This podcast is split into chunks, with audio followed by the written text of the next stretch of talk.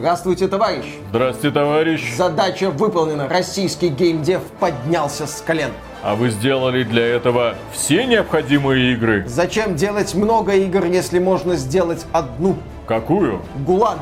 И много людей в нее играет? Пол страны. А, а почему вторая половина не играет? А потому что пол страны охраняет играющих. А вы почему не играете? А я уже иду охранять. Так держать, товарищ. Приветствую вас, дорогие друзья. Большое спасибо, что подключились. И сегодня мы с вами обсудим очень важную тему. На этот раз это не какая-то там игра, не какой-нибудь слух, не какой-нибудь скандал в Activision Blizzard или, не дай боже, в CD Projekt Red, которые сейчас активно пытаются допилить Ведьмака 3. Нет, на этот раз мы с вами поговорим про инициативу российского правительства по поддержанию российской же игровой индустрии. И да, пока я не буду заглядывать заглядывать в блокнотик по одной простой причине. Дело в том, что российское правительство вдруг внезапно осознало, что российской игровой индустрии как бы э, не существует. Она куда-то вдруг испарилась. После старта СВО, после объявления мобилизации, огромное количество компаний, которые находились все это время в России, упорхнули вместе со своими сотрудниками. Вероятно, релокация станет самым популярным словом в 2022 году. Эти ребята сейчас обустраиваются кто где. В Турции, на Кипре, в Армении, в Грузии, в Казахстане, некоторые в Беларуси. Не знаю уж как их сюда занесло, но тем не менее и здесь они разворачивают свои маленькие базы и продолжают что-то там разрабатывать. Но при этом юридически они никогда не были зафиксированы в России. То есть российская игровая индустрия, она как бы из России упорхнула, но ее там никогда и не было, потому что компании юридически находятся где угодно, только не в России, а значит и налоги со своих прибылей они оставляют где угодно, но не в России. А почему так случилось? А все дело в том, дорогие друзья, что российская власть все эти годы упрямо делала все для того, чтобы в России не развивался игровой бизнес. Буквально все предпринималось для этого. После масштабного финансового кризиса 2008 года закрылось огромное количество компаний, и в том числе российские издатели. Помните, были раньше такие Руссобит, Новый Диск, Акела, 1С. Все они кое-как пытались существовать, но в итоге позакрывали все свои студии и растворились. Даже 1С толком сейчас ничем не занимается. Они пытались выпустить одну игру недавно. Называется она King's Bounty 2. Но, к сожалению, она провалилась. Почему? У нас есть соответствующий ролик, где мы разбираем эту игру по полочкам. Ну, в частности, почему она провалилась? Потому что Миша не осилил. Сложно и непонятно. Миша про это рассказал людям. Люди пошли и не купили. Оставили деньги для каких-нибудь других продуктиков. Правда, это была уже не совсем та 1С, которую мы знали в нулевые годы. Это уже 1С Publishing, не совсем российская компания, которую в итоге купили ребята, откуда? Правильно, из Китая. И теперь эта компания называется что-то... Fulcrum Games, по-моему. Да, в Польше там находится, в общем, ну, у них все Где хорошо. находились, там и находятся. Да, в общем, в где были, там и остались. А почему же игровая индустрия не развивалась в России все эти годы? Почему все исчезло? А потому что были созданы условия, при которых игровая индустрия не может здесь развиваться. Точнее, нет, неправильно, неправильно. Потому что там были созданы условия гораздо лучше, чем здесь. Потому что там ты платил маленький налог. Потому что там тебе не нужно было переплачивать 20% НДС на каждую рекламную кампанию. Это было дико, когда ты, российская компания, хочешь запустить рекламную кампанию по продвижению своей игры, и ты за это еще, блин, переплачиваешь 20%, потому что российская власть решила именно так. Поэтому проще было поехать на Кипр, организовать там маленькую кампанию, и в итоге спокойно вести бизнес. Плюс к этому, естественно, росло политическое напряжение. И иностранные компании, иностранные, так сказать, партнеры, иностранные инвесторы, они с очень большим скрипом связывались с компаниями, которые находились в России юридически. А вот если ты переезжал на Кипр, в Амстердам, в Будапешт, в Лондон, юридически опять же, а все силы оставались в России, то с тобой имели дело. Тебе пожимали руки, тебе говорили, какой ты красавчик, а давай мы с тобой подпишем контрактик. И к моему большому сожалению, именно это поспособствовало тому, что когда началось СВО в начале 22 года, российская игровая индустрия, точнее, ну, как это сказать, те руки, которые находились в России, которые работали, по сути, на западные игровые компании, растворились, разъехались кто куда, релацировались и сейчас там начинают новую жизнь. А в России игровая индустрия, точнее тех людей, которые умеют разрабатывать игры, их по сути не осталось. Большой привет российскому правительству, которое смотрело, как огромная сфера развлекательного бизнеса, приносящая десятки миллиардов долларов в год, выбирает в качестве своей базы что угодно, только не Россию. А ведь всего-навсего нужно было принять несколько законов, как это сделали ребята в Польше. Как раз, когда вот лупанул этот финансовый кризис, когда многие компании оказались на грани исчезновения, я помню те времена. Я помню 2007 год, когда только-только вышел Ведьмак. Я помню, как ребята, которые разрабатывали Ведьмака, приезжали на Кри в Москву. И как на них снисходительно смотрели эти российские разработчики. Потому что вы кто такие? Вы из какой-то Польши. А мы великие разработчики, у которых вот такие бюджеты, которые выпускают вот такие игры. У нас есть Ил-2 штурмовик, а у вас ни хрена. Если проводить параллели и сравнивать польский геймдев нулевых и российский геймдев нулевых, ну, как минимум по уровню пафоса, возможностям и каким-то перспективам, то да, российский геймдев выглядел куда более предпочтительней. Там уже российские компании начинали так активно стучаться на западный рынок, и у некоторых это даже начинало получаться. Heroes of Might and Magic 5 как такой пиковый пример от э, студии Nival. То есть видно было, что вот есть российский геймдев, а есть, ну, ну что-то ну, такое. приехали, ну, сделали какую-то ролевую игру, им эта студия BioWare дала поносить движок, они там что-то слепили, что-то забагованное, потом приехали на КРИ, рассказывали о том, как они пытались подмазаться к иностранным журналистам, чтобы те о них начали что-то писать. Очень интересный опыт, э, молодцы. Поляки, давайте, валите дальше в свою Варшаву, не мешайте нам деньги тут делать. А сегодня, когда мы смотрим на польскую игровую индустрию, мы видим не только CD Projekt Red, мы видим не только Techland, мы видим целую россыпь студий разной степени талантливости, которые выпускают заметные и не очень игры. В этом году, например, Flying Wild Hawk выпустила сразу несколько игр, начиная там от Shadow Warrior 3 и заканчивая Evil West. А есть проекты типа Чернобылита и так далее, и так далее. Сегодня мы наблюдаем целую плеяду проектов из Польши. При этом китайские компании активно вкладывают деньги в польскую индустрию индустрию, потому что польская индустрия на протяжении вот этих вот лет развивалась. И, что важно, эта индустрия именно что польская. Если вы видите какую-то польскую студию, то это именно что польская студия. У нее штаб-квартира в Польше, у нее основные рабочие руки в Польше. Это именно Польша, точка и все. Нету такого, что, ну, понимаете, у нас как бы производственные мощности в России, но так-то, так-то мы кипрская студия. Смотри, не перепутай. Или американская студия, или еще какая-нибудь студия. Какая или, угодно. да, мы многое поняли и в итоге решили куда-нибудь переехать. Дело в том, что сейчас куда ни плюнь, точнее в какую компанию пальцем не покажи и скажи, ага, это русская компания, например, студия Кефир, которая делает очень популярную мобилку Last Day on Us. Ты думаешь, ну вот, российские ребята, мы назвать Кефир, блин, все, Кефир, батон и Last Day on Us. Прекрасная выживалка, отлично отличная компания, которая зарабатывает хорошие деньги. Чья Кипрская, отлично. Смотришь на All Cat Games, которые сделали одну из лучших ролевых игр, ну, старомодных. специфических, да, старомодных э, ролевых игр, типа Pathfinder, заходишь на их страницу, они русский язык даже со своей интернет-страницы убрали. Заходишь на страницу компании Мартешка, которая сделала не так давно Black Book она же черная книга. Казалось бы, ну вот, наше родное пермское фэнтези. Вот там девочка, там какие-то там черти, какие-то, ну все наше родное. А на странице ни слова нет на русском языке. Почему так происходит? А потому что разработчики сейчас испытывают огромное давление. Они находятся в очень непонятной для себя среде. Потому что их преследуют тупо за то, Правильно, за то, что они русские. И они боятся показывать, что они русские. И некоторые ребята, с которыми я общался, даже если это какая-то маленькая компания, которая представляет из себя 3-4 человека. Один из них находится в Беларуси, три где-то там в Москве. И это уже, они пишут на своем сайте, международная компания. International Company. Естественно, все упоминания, что это русская компания, удалены. Естественно, никакой страницы на русском языке нет.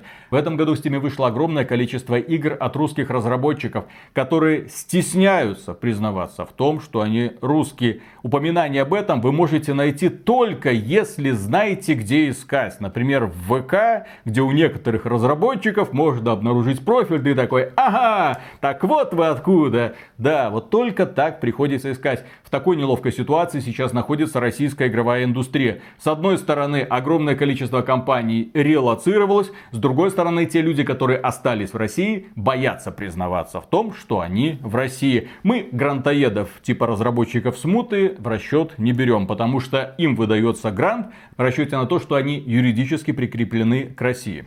И вот, когда жареный петух тебя уже не просто клюнул, Закон же уже подписан Владимиром Владимировичем, правильно? А, так вот, когда жареный петух тебе это место уже расклевал просто в мясо, российские власти начали думать об игровой индустрии. Надо спасать. Нет, даже не... Что тут спасать? Не спасать, тут надо все... заново все делать. Да, тут все чистое поле. Когда-то стояли небоскребы, их нет, а деревья, да, деревьев тоже нет, даже пни выкорчеваны. Но это не значит, что нужно просто махнуть рукой. Естественно, нужно развивать российскую игровую индустрию. Не потому, потому что, ой, посмотрите, нам не будет не во что играть, где же наш Тетрис, где же наши Call of Duty, без FIFA мы все умрем. Нет, дело в том, что игровая индустрия это огромный бизнес, как я уже говорил. Это бизнес, который приносит миллиарды долларов, в том числе на территории СНГ, в том числе на территории России. Это невероятные бабки. А деньги зарабатывать любят все. И вот в этих условиях Российские власти такие подумали, нет, нет, надо что-то наконец-то нам сделать. Давайте что-нибудь сделаем. Да, то, что мы все потеряли, все пролюбили, это ладно. Давайте начинать заново. И вот издание «Коммерсант» нам пишет. Правительство обсуждает системные меры поддержки российской видеоигровой индустрии до 2030 года. Нормальный такой план, практически десятилетка. За 10 лет не просто поднимем свою индустрию, нагнем всех раком. А как мы это сделаем? А все просто. Предложено три сценария. Первый сценарий стабилизационный. Как пишут, предполагается восстановление отрасли и выход РФ в топ-20 стран разработчиков игр. В топ-20 стран. Это ли не унижение, учитывая, что российские игровые компании сука, все потеряли. Было огромное количество крутых компаний, которые просто были юридически зафиксированы в других местах, как раз таки из-за просчетов российского правительства. Это крупные компании, это мелкие компании, это средние компании, это ребята, которые зарабатывали огромные деньги. Уже можно было войти даже не в топ-20 стран, наверное, в топ-5 стран легко, если бы можно было каждую игру, которая выходила, подписывать «сделано в России». Но сейчас это, к сожалению, невозможно, придется начинать все заново. И вот, они думают... Сейчас вот, даже Mail.ru уже не совсем российская. Вот My сейчас мы сделаем, войдем в топ-20 стран. Каких стран? Окей, США, Великобритания, Германия, Китай, Япония, Канада. Корея, я просто теряюсь. Вот что, что, что... Ну, Польша, как Ну, естественно, упоминали. Польша. Я просто теряюсь, потому что есть несколько таких вот серьезных рынков, но если вы наметились только на 20 место, то оно у вас технически уже есть. У вас есть, не знаю, российская версия Lost Ark, ура, Танки. вы зарабатываете какие-то деньги, у вас есть мир танков, э, э мир кораблей, СНГшная версия. Танк Блиц. То есть какие-то деньги зарабатываются, какая-то аудитория есть. Как вы будете считать, что мы вошли в список топ-20, черт его знает. Возможно, там по заработкам, но это нужно еще посмотреть. MyGames вроде зарабатывает неплохо. Ах, да, я забыл. MyGames тоже не российская компания компания. Они тоже разделились теперь по аналогии, я так понял, с Wargaming будет да. западная часть и будет российское подразделение. Конечно. Так, а так мы войдем. Вот так вот, да. на стабилизационный сценарий потребуется 7 миллиардов. Ну, 7 миллиардов долларов, не рублей. И для этого потребуется подождать всего-навсего 8 лет. Кроме этого, есть амбициозный сценарий, и это предусматривается уже отраслевой прорыв, какие-то инвестиции, создание AAA продуктов, и все это за жалкие 20 миллиардов долларов. Опять же, через 8 лет увидим результат, если доживем. Ну и самый масштабный, лидерский сценарий потребует 50 миллиардов долларов. Ну, и очевидно, что хотят перекупить Activision Blizzard Не, у ну Фила так, Спенсера. Э, готов 70 дать, здесь надо чуть больше. Да, и вот он предполагает, что российские игровые студии к 30 году будут конкурировать с мировыми лидерами. При этом государство сможет использовать отечественные видеоигры за рубежом в качестве инструмента мягкой силы. И все это за жалкие 50 миллиардов долларов. Ну, с учетом того, куда катятся некоторые западные крупные издатели, возможно, да, к 30 году они скатятся до того уровня, что российские компании в рамках лидерской вот этой программы смогут навязать конкуренцию и западным издателям. Да. Sarah. Что интересно, обещают, что к 30 году, это если реализуется этот амбициозный сценарий, выпустят 25 AAA игр. Это с бюджетом от 6,5 миллиардов рублей на каждый. И 40 AA игр, это с бюджетом до полтора миллиона рублей. Немного. А чтоб так Electronic Arts игры выплевывал. Это прикиньте, 25 на 8 лет, елки-палки. Это где-то по 3 AAA продукта 3 AAA продукта в год. И плюс еще куча AA продуктиков. Неплохо. При этом, как будут создаваться такие игры? Вы думаете, будет просто организован какой-то фонд игр, аналог фонда кино? Нет. План состоит в том, чтобы учредить русский Electronic Arts, который поможет поставить на поток выпуск высококлассных российских игр. Вот так вот, дорогие друзья. И казалось бы, идея звучит странно. Я уже читал там сотни комментариев формата «Ребята, сейчас они распилят, это дебилизм». Да где мы, а где Electronic Arts? Тем более в списке предложений, это опубликовано на сайте Коммерсант, ничего не выдумываю. Э, отечественные предприятия выпустят к 30 году две игровые консоли. Ну, сейчас на рынке эти лохи, типа эм, э, PlayStation, какой-то Xbox, еще две, появ... две, две, не одна, две игровые консоли Рубокс и Play Russia. Нормально, нормально. Замечательно. Да. Два конкурента. Вот, не надо монополии. Вот, сразу создадим монополию внутри себя. На какой операционной системе это все будет работать? Какие игры там будут выходить? Да черт его знает. Главное планы. Главное рассказать тем людям, которые выписывают чеки о том, что, ребят, ну вот посмотрите, у них это PlayStation, смотрите, сколько они денег зарабатывают. И Xbox. Да мы сделаем не хуже. Вон, возьмем у китайцев, у них там на Android что-то они там делают. Переклеим переклеим, и все. И будет вот этот ваш Рубокс и э, Play Russia. И да. Кремль Дек. Тоже, кстати, сделаем отлично. Э, там актуалочка Steam Deck есть. Вот, у нас будет Кремль Дек. Все как надо. Естественно, эту инициативу сейчас со всех сторон критикуют. Да, очень многие люди, да, мы знаем, чем все это закончится. Да, мы уже все видели, ничего не будет. И, естественно, подключаются эксперты игровой индустрии, которых успели опросить журналисты «Коммерсант». Гендиректор, основатель студии Сайберия Нова Алексей Копцев рассказал, это они сейчас делают игру Смута, если что, а, он сказал, что сейчас в России существует не более 10 игровых студий, способных выпускать AAA э, проекты. Прямая речь, рынок, можно сказать, обнулился. Большая часть студий, что продолжает работу, переехала за рубеж, а новые только предстоит основать.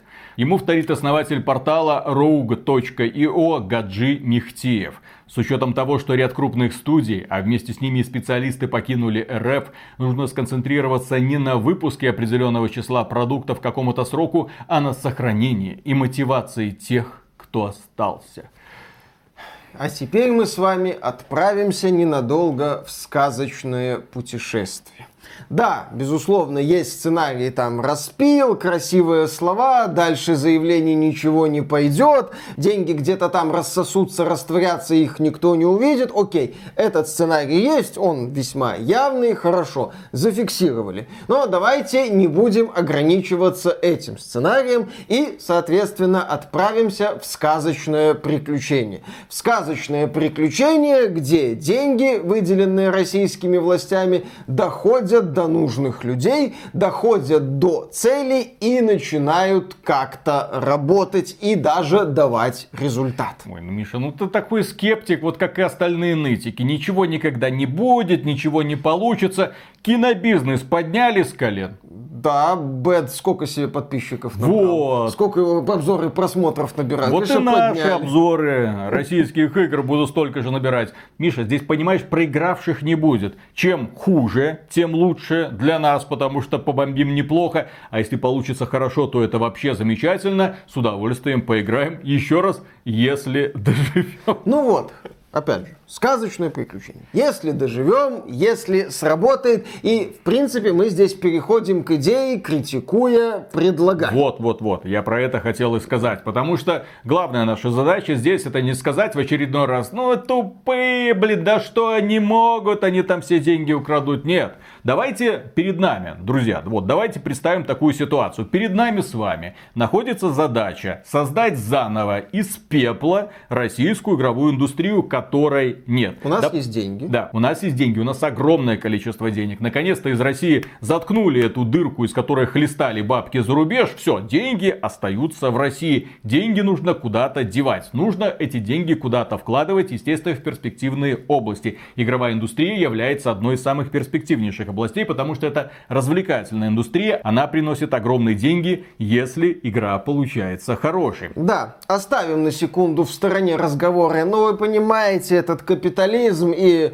разговоры. Ну, вы понимаете, эти российские власти, пусть этим занимаются блогеры другой направленности. Мы поговорим, да, о том, какие шаги, на наш взгляд, надо сделать, чтобы российская игровая индустрия начала косплеить Феникса и восстала из пепла. Если перед нами стоит гипотетическая задача поднять с колен игровую индустрию, первый пункт. Компании должны быть юридически закреплены в России. Никаких больше Кипров, Лондонов и прочего. Нет. Ты находишься в России, место дислокации Москва, Санкт-Петербург, Пермь, Владивосток, все что угодно, но при этом российская власть должна понимать и свою ответственность. Соответственно, эти компании, которые будут заниматься разработкой игр, должны будут получать налоговые льготы для того, чтобы иметь возможность привлекать высокооплачиваемых специалистов. Мы говорим про игровую индустрию, а в ней находятся одни из самых высокооплачиваемых специалистов, зарплаты которых начинаются от 100 тысяч рублей и дальше куда-нибудь улетают в космос. Легко встречаются ребята, которые приходят вот так вот, ну вы знаете, я рассчитываю на зарплату где-то 500 тысяч рублей, а что ты умеешь делать? Ну, я умею красивые модельки рисовать. Не, ну 500 тысяч рублей это уже руководящая должность. Ну да, понятно, что мы Сеньор, здесь- не Ну, руководящая. Ну, окей, хорошо. Мы Слушай, здесь- руководящая должность. Руководящая должность. Это Бобби Котик, Да. вот это руководящий.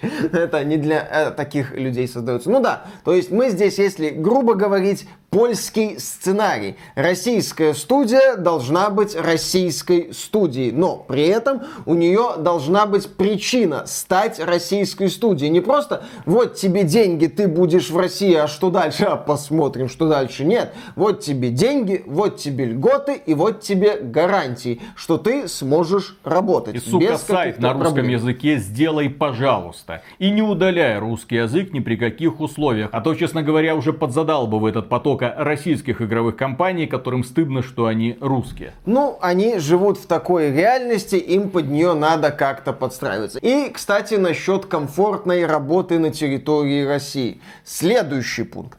Как-то организовать процесс сотрудничества с организациями типа Лига безопасного интернета и с политиками, которые очень любят обвинять видеоигры во всех смертных грехах нынешнего российского общества.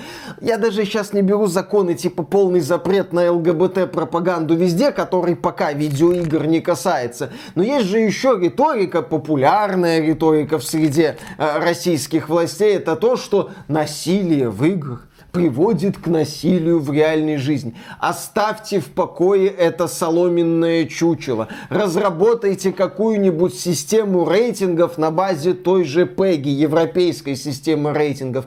И все, охладите свою любовь к видеоиграм. Дайте им спокойно работать. Не надо идти по граблям китайской цензуры. Не надо идти по граблям китайских регуляторов, которые свою игровую индустрию уже зарегулировали до такой степени, что Tencent и NetEase просто разбрасываются деньгами по западным компаниям, потому что вкладывать в китайские студии они смысла не видят. Не нужно совершать этих ошибок. Да, поэтому когда какой-нибудь депутат, губернатор, сенатор или представитель какой-нибудь э, общественной организации начинает рассказывать о том, что, господи, эти игры надо запретить, в них слишком много насилия, вот каждому этому человеку, фигурально выражаясь, нужно сразу давать подзатыльник. Если это девушка, можно отшлепать по попе. Фигурально выражаясь, но все равно почему-то перед глазами стоит образ Мизулиной, Пусть которая любит нас удивлять странными высказываниями. Пусть и в вашей голове теперь будет этот прекрасный образ, почему бы и нет.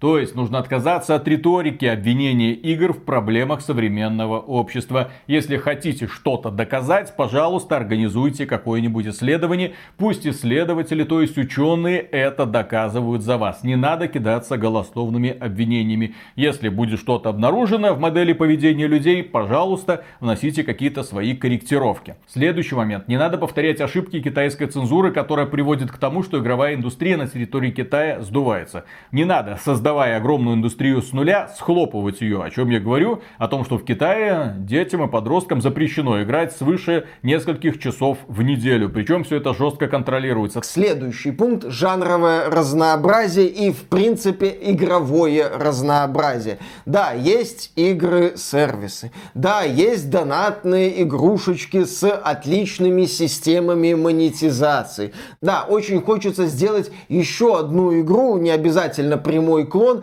которая будет приносить столько денег, сколько приносит в России и СНГ мир танков. Да, очень хочется сделать игру, чтобы через полгода сказать миллиард, два, три, десять, двадцать хочется. Но этим ограничиваться нельзя ни в коем случае. Необходимо искать и развивать мелкие студии, небольшие коллективы, и которые хотят делать игры в разных жанрах, не обязательно с агрессивной монетизацией. Это может быть 5 человек. Вот есть 5 Или шведов... Один. Или один. Есть 5 шведов с Вальхеймом. Есть там 5 поляков с Against the Storm, который мы обозревали недавно. Есть один француз с Vampire Survivors. Есть два канадца с Dwarf Fortress. Есть четыре разработчика из России, сделавших Loop Hero. Вот, пожалуйста, вот в этом направлении тоже надо двигаться и тоже развивать его, а не просто думать, ребята, игры-сервисы, миллиарды, давайте. Начнем. Я бы отметил, что в первую очередь нужно обращать внимание на такие маленькие коллективы, потому что есть огромное количество людей, которые умеют, хотят, знают, но дело в том, что у них нет ни бюджета, ни раскрутки, ни понимания того, как выходить на западный рынок,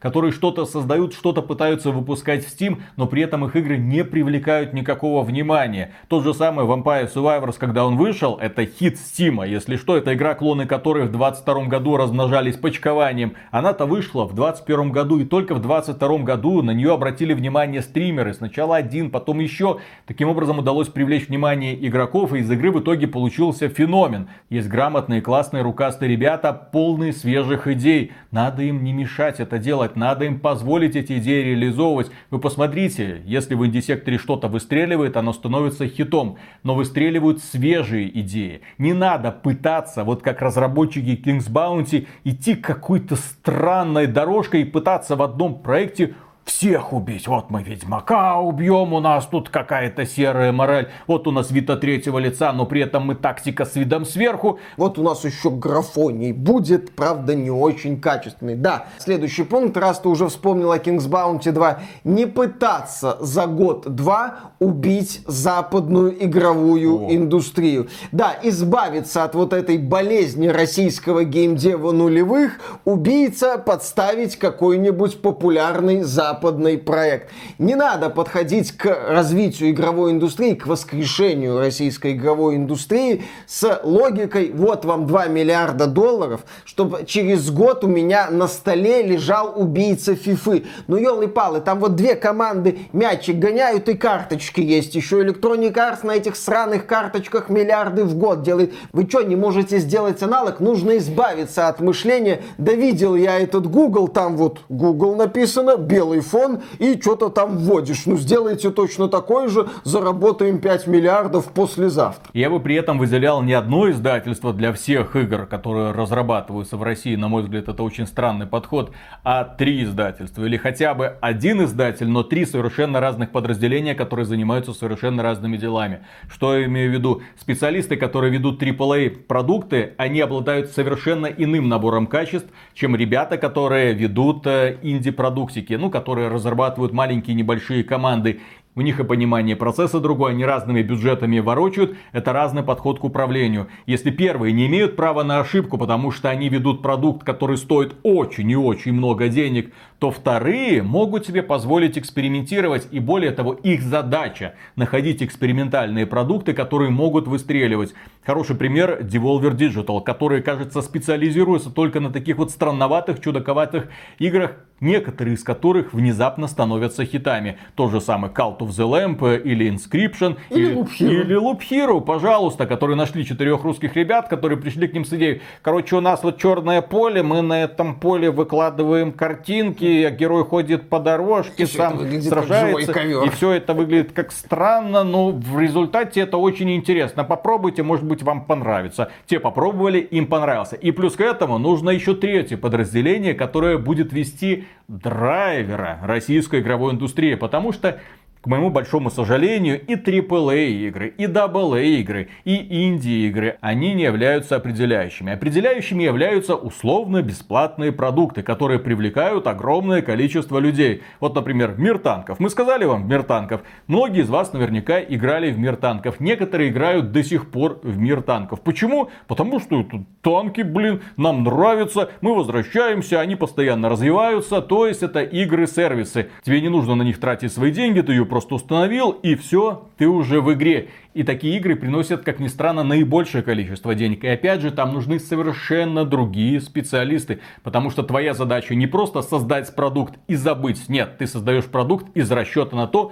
что он будет развиваться. Что ты предложишь игрокам через неделю, через месяц, через год, через два. У тебя должен быть план на годы вперед. Да, то есть если с одной стороны ты должен провести проект, который увлечет на определенное время, то с другой стороны ты должен вести проект, который будет вовлекать людей, который будет предлагать им поводы возвращаться в эту игру снова и снова на протяжении долгих лет. Естественно, именно поэтому нужно возвращать высококлассных специалистов в российскую игровую индустрию. Огромное количество людей уехало из России не по своей воле. Они не хотят там быть, они жертвы обстоятельств. Работа уехала. Работодатель поставил перед ними такие условия. Или ты с нами, или останешься здесь. А здесь работы нет. Для тебя работы нет.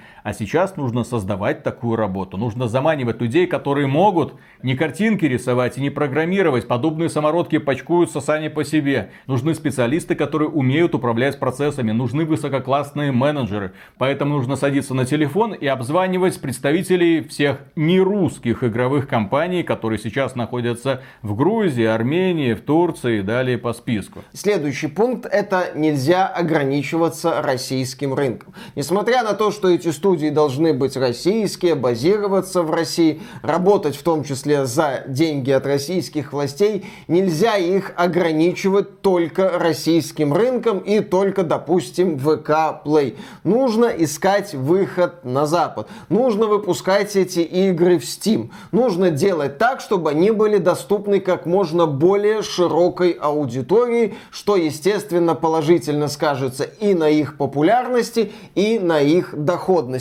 Можно пытаться создавать какие-нибудь лейблы, как сейчас Tencent делает, еще какие-то искать варианты, но эти варианты надо искать. Нельзя строить такой вот железный занавес вокруг ВК Play, э, грозить кулаком этим там пиндосом, э, говорить, посмотрите на нашу индустрию, но она только наша и ничья другая. Это тоже тупиковая ветвь. Даже российская игровая индустрия на своем пике в нулевых активно, как как мы отмечали, стучалась в двери западных рынков и пыталась туда выходить. И работа Невал и Ubisoft над Heroes of Might and Magic 5 тогда не безосновательно расценивалась как действительно великое достижение. Слушай, сейчас русские компании, извините, я в кавычках буду говорить, но вы понимаете, русские, ну, кипрские и так далее, компании, они принимают участие в создании практически всех крупных AAA продуктов. Заходишь там в описание какой-нибудь Spirasoft, смотришь, чем она занимается, ёпсель-мопсель. Заходишь в описание какой-нибудь Saber Interactive, послужной список тоже огромен. Есть крутые специалисты, есть ребята, есть те, которые умеют, есть те, которые делают прямо сейчас. И в России им просто нужно создать условия для того, чтобы они спокойно работали дальше, не стыдясь своего происхождения. И если мы говорим о сочетании уже готовых специалистов, мастеров своего дела и выращивании самородков, то мне кажется, одним важным моментом является отказ от попыток создать свой движок. Это тоже элемент окукливания. Игровая индустрия, она общемировая. Это не военная промышленность, где действительно принципиально важен замкнутый цикл, где там всякие сверхсекретные разработки, чтобы враг ни в коем случае не догадался.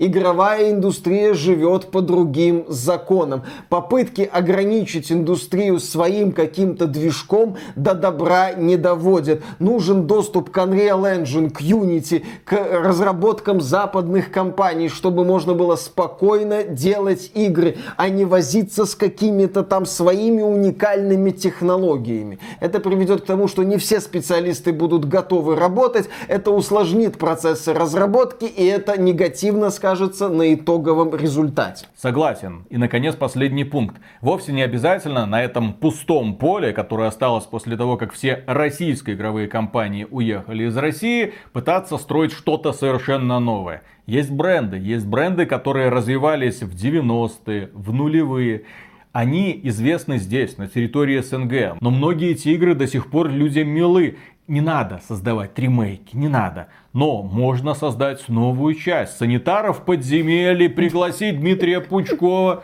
У него много свободного времени Там сейчас. будут вопросы с выходом игры на Западе с учетом санкций в отношении Дмитрия Юрьевича. Пусть нальет своего яду, пусть будут нормальные крутые персонажи, чё нет. Хороший сценарист рядом будет еще сидеть, с ножницами вырезать особую жесть, но тем не менее может получиться хороший результат. Можно воссоздать вангеров. Я понимаю, что Кранк погиб. Да, все это жалко. И вряд ли мы найдем такого же шизанутого геймдизайнера, которым был Кранк.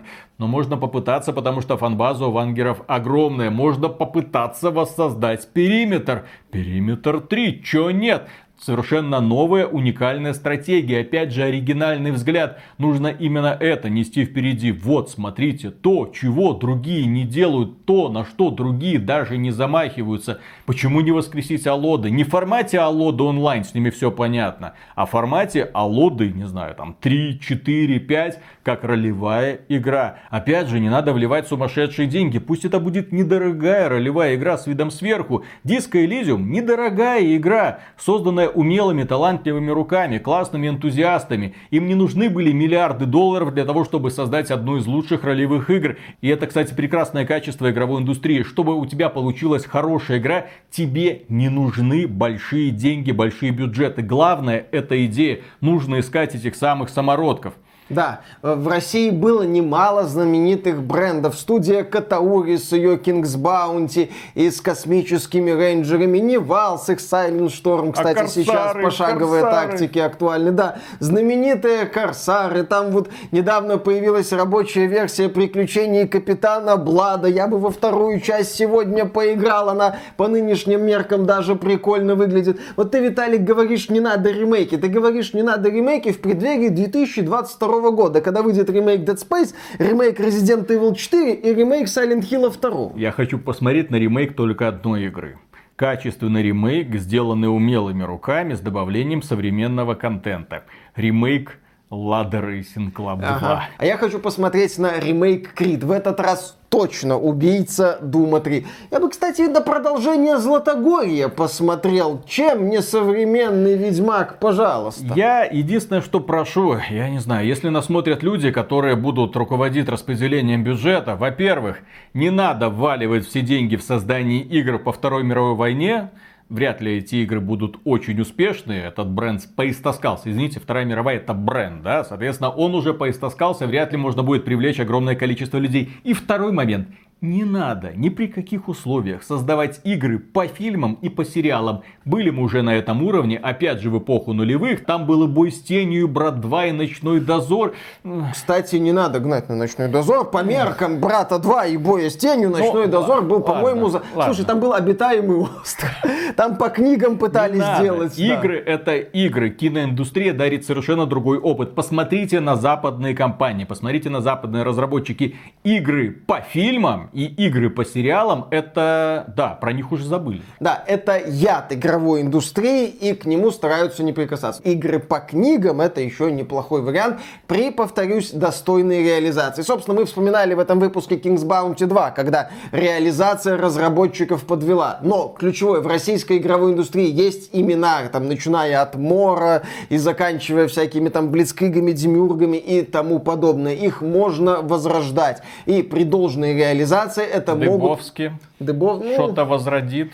Не знаю. Он Шо? душный. Ну, найти недушного Дыбовского, я не знаю.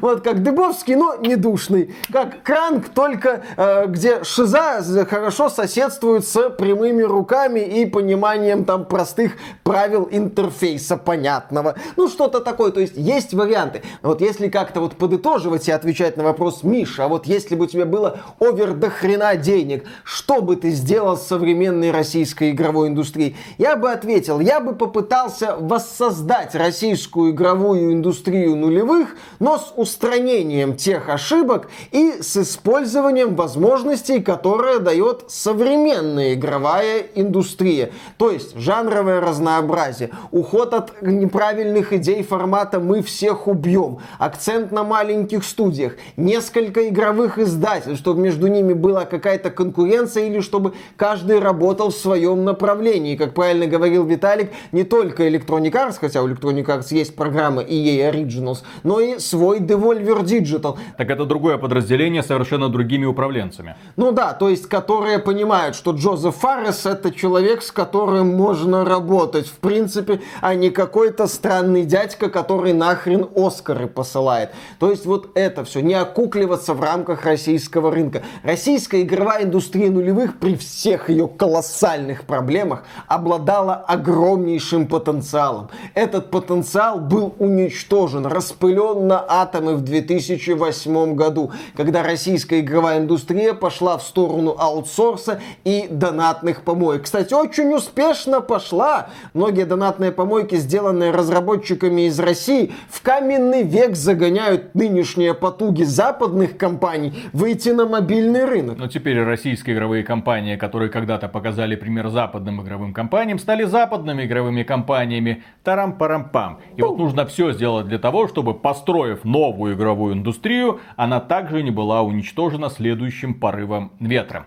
И на этом, дорогие друзья, у нас все. Огромное спасибо за внимание. Да, получился такой долговатенький ролик, но я надеюсь, не безынтересным. Поддержите его лайком. Может быть, кто-нибудь увидит из правительства. Может быть, увидит кто-нибудь, кто принимает решения. Подписывайтесь на этот канал. И огромное вам спасибо за внимание. А преогромаднейшую благодарность мы высказываем людям, которые нас поддерживают финансово во время стримов и став нашими спонсорами через Бусти. У нас есть Бусти. Или через спонсорку, или через ютубчик напрямую. Все ссылочки в описании, дорогие друзья. Пользуйтесь, чем вам удобнее. И пока. Пока.